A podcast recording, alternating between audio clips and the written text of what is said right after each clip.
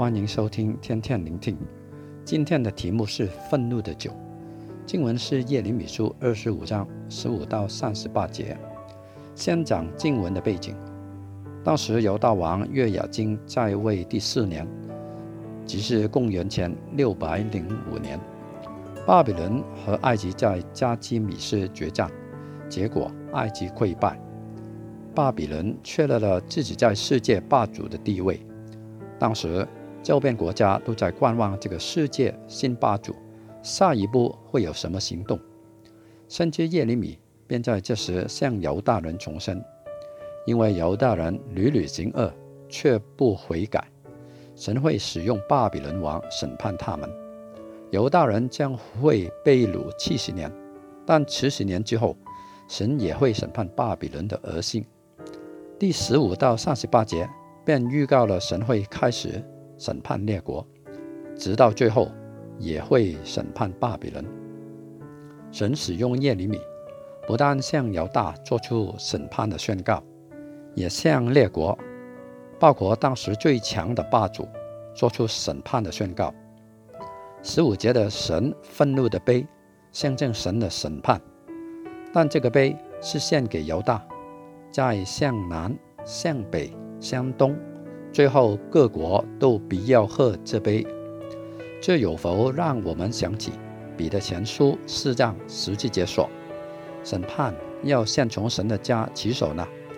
身为神国子民，我们更要谨慎自己，不要以为自己信主多年了，多到神职可能有二十三年了，个个星期天去教会。听了不少道，却徒有基督徒的称呼，却不知不觉变成和周围未信主的人一样。第十九到二十六节详列了将会被审判的国家，从犹大南面、非洲东北角的埃及开始，到乌斯地的诸王，就是约伯的故乡，可能位于巴勒斯坦的东部，临近以东。菲利斯的沿海城市，外约旦诸国就是以东、摩押、亚门，然后回到北面的沿海地带，腓尼基。海岛的诸王是指塞浦路斯等岛屿。接着往南横过阿拉伯半岛的北部，就是底丹、提马、波斯。一切剃皱为头发的，就是一切拜偶像的人。然后跳过美索不达米亚，就是巴比伦地，南行到伊朗西南部，就是以南、马代。这些国家以天下地上的万国作为总称，都是曾伏在巴比伦王的淫威之下。最后，史萨克就是巴比伦，也要被审判。这里列举的列国。都是以犹大为中心的所有周边国家，如此列出所有列国，表明无论哪个国家离弃神而行恶，都要受审判。无一邦国可以逃脱神的愤怒的杯，神必会以公正公义审判万国万民，无人能逃脱。这只是时间问题。耶利米所列出的列国。有强有弱，有大有小。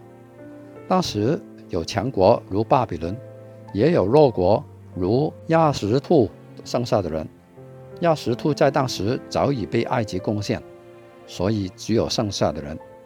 环顾今天，国际形势可能比耶利米时代更复杂。大家知道联合国现在有多少会员国吗？答案是一百九十三个。当中同样有大国、小国，有强有弱，但无论大小强弱，按神的标准，都应按公正公义而行。强国不应骄傲自大，横行霸道；弱国虽然可能受强国欺压，但都不是趋炎附势、违背公义，对更弱者落井下石的借口。无论大小强弱。在神面前都要按公正公义而行。其实，不但国家和国家的领袖如此，每个人也应当如此。因为有一天我们都要站在神面前，面对最公正公义的审判。分享到此，祝福大家。